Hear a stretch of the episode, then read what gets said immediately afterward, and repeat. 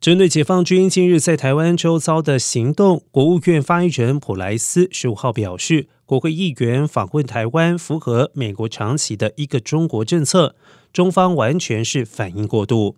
美国反对中方试图改变现状。布莱斯进一步说明，两岸现状已经维持四十多年，却有一方试图改变现状，不是美国，不是台湾，是中国人民共和国挑战现状，试图破坏现状。